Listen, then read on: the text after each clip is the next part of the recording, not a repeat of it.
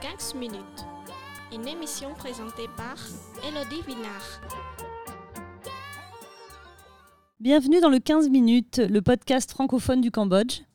Aujourd'hui, nous poursuivons notre cycle Le français pour, qui est consacré aux personnalités françaises et cambodgiennes qui montrent que le français peut être un tremplin professionnel au Cambodge. Aujourd'hui, nous allons parler des missions du Centre d'employabilité francophone, qui est un projet mis en place par l'Agence universitaire de la francophonie, et de la manière dont ce centre accompagne les étudiants dans leur insertion professionnelle. Alors, euh, pour parler de ce sujet, nous accueillons aujourd'hui M. Im Kravong, responsable du Bureau national de l'Agence universitaire de la francophonie au Cambodge. Pour rappel, l'Agence universitaire de la francophonie est un réseau mondial de plus de 1000 établissements universitaires, grandes écoles et centres de recherche scientifique qui sont répartis dans 115 pays. Dans le respect des cultures locales, l'objectif de l'AUF est de promouvoir et de pérenniser la coopération avec les universités francophones des pays dans lesquels elle est implantée. Au Cambodge, l'AUF est présente depuis 1994 et compte aujourd'hui pour membres 13 établissements d'enseignement supérieur cambodgiens. Bonjour Monsieur Im. Bonjour Elodie. Alors depuis 2021, l'AUF a mis en place un projet de centre d'employabilité francophone qui sont des espaces dédiés au renforcement de l'employabilité et à l'insertion professionnelle des jeunes cambodgiens. Il y a eu l'ouverture d'un centre d'employabilité francophone à Phnom Penh et il y en aura bientôt un à Battambang. Bien sûr. Donc c'est pour parler de ce sujet que nous sommes ensemble aujourd'hui.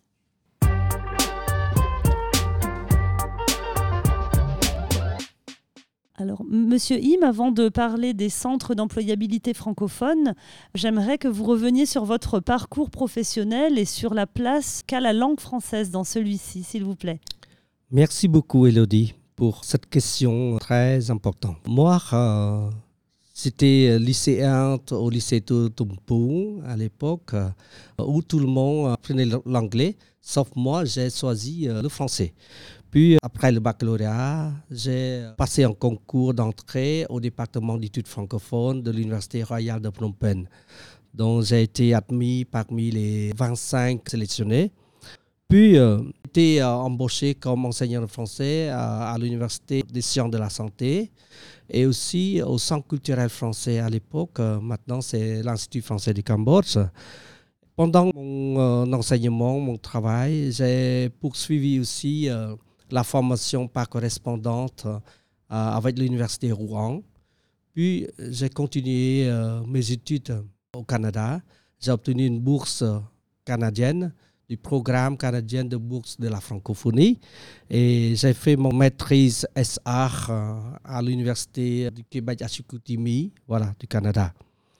Bon, de retour, j'ai repris mon travail à l'Université de la santé et le Centre culturel français. Puis, j'ai été candidaté euh, à l'appel de l'AUF Cambodge pour le poste conseiller pédagogique pour les filières universitaires transversales d'enseignement du français. Ensuite, j'ai été devenu responsable de projet de l'AF Phnom Penh. Puis, à partir de 2016, c'est responsable de l'antenne de Phnom Penh et aussi responsable du bureau national de. Merci. Merci beaucoup. Quelles sont justement vos missions en tant que responsable du bureau national de l'AUF et du centre d'employabilité francophone?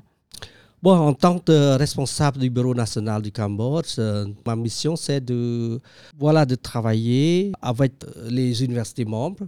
Tout c'est en ce qui concerne le réseautage et aussi travailler sur la visibilité et aussi sur l'offre de projets, gestion de projets soutenue par l'AIF. On accompagne les universités membres dans le montage, dans la gestion de projets, aussi l'accompagner aussi dans les réflexions collectives, dans le cadre de, la confrasie, dans les, les instances de l'AF. Il y a la CRES, la commission euh, régionale d'experts économiques et sociaux, etc. Voilà. Ce qui concerne le CEF, ma mission, c'est de. Vous savez que le CEF dans le cadre de la stratégie quadriennale de l'AIF 2021-2025 l'employabilité et l'entrepreneuriat euh, des étudiants sont une des axes prioritaires dont le Centre d'employabilité francophone est un réseau mondial qui euh, se développe dans tous les continents et qui concerne l'employabilité de la jeunesse en général et l'entrepreneuriat des étudiants, plus spécifiquement à travers euh, la pré-incubation. Ma mission est de mettre en place une offre de services du CEF qui se décline en quatre pôles d'activité. Donc, le pôle 1 concernant euh, le conseil et tutorat d'emploi. Pôle 2, c'est formation complémentaire. Pôle 3, c'est certification professionnelle. Et pôle 4, concernant pré-incubation entrepreneuriale. Merci pour cette présentation des pôles du Centre d'employabilité francophone. Est-ce que vous pourriez euh, nous présenter quelques actions, quelques initiatives euh, menées actuellement par euh, ce Centre d'employabilité francophone au Cambodge? Merci. Le Centre d'employabilité francophone a des missions, comme j'ai cité auparavant, sur quatre pôles. En concernant le Conseil des tutorats d'emploi, nous avons organisé des formations auprès des étudiantes sur euh, la rédaction d'un CV, une lettre de motivation. On a mis en place la stimulation d'entretien d'embauche, aide à l'intégration dans l'entreprise, etc.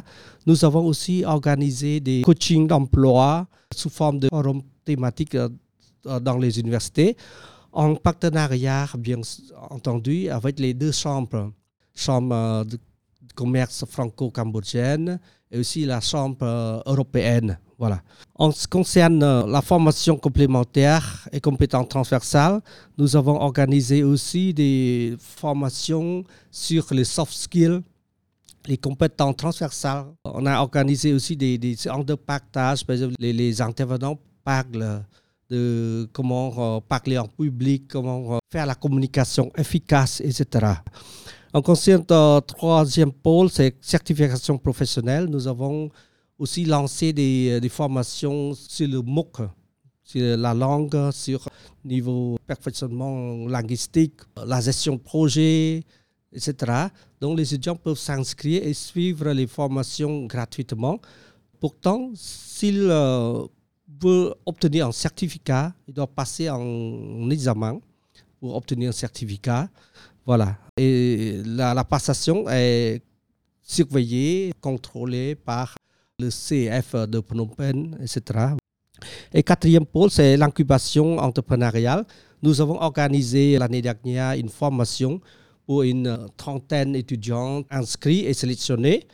En fait, il y a une cinquantaine d'inscrits, mais on a passé l'entretien, on a sélectionné, donc il y a seulement euh, une trentaine qui ont été sélectionnés pour suivre, pour suivre cette formation. Et finalement, il nous reste à la fin 25 étudiants qui ont été euh, certifiés, obtenus de, de l'attestation de participation.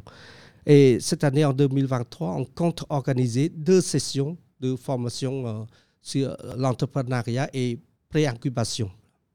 Merci. Merci. Je vois que l'actualité du CEF est très dynamique. Et quelle place euh, occupe selon vous le français actuellement dans le monde académique cambodgien Dans le système d'éducation cambodgienne, le français est l'une des deux langues étrangères officiellement reconnues et dispensées dans l'apprentissage avec l'anglais bien entendu. Bon, selon l'enquête auprès des universités membres, plus de 8000 étudiants par an qui apprennent le français pour la formation de spécialité par exemple droit, médecine, traductologie, professorat, etc.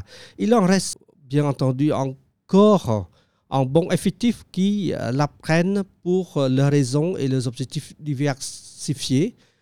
Par exemple, on a des étudiants qui viennent faire des formations à l'IFC à Phnom Penh, à l'IFC à, à Badambong, à l'Alliance française à Siem et aussi dans, dans les autres euh, institutions aux écoles privées, etc. Voilà. Merci. Et alors, vous qui côtoyez des étudiants, quel retour vous font-ils sur euh, leur apprentissage du français? Est-ce que ce qu'ils disent que ça leur apporte beaucoup? Euh, Quelle est leur opinion? Oui, les étudiantes francophones qui apprennent le français sont plutôt dynamiques est très euh, objectif. Ce qui les apporte, c'est euh, l'ouverture d'esprit, l'ouverture au monde. Aussi, ça donne aussi l'intelligence réflexive, la connaissance interculturelle, aussi le concept de partage, de créativité, etc. Ça le donne comme ça. Et aussi l'importance qu'il les apporte à la fin, c'est de l'employabilité et l'entrepreneuriat. Et alors justement, vous pensez aujourd'hui que le français au Cambodge est une langue de l'emploi, de l'avenir professionnel?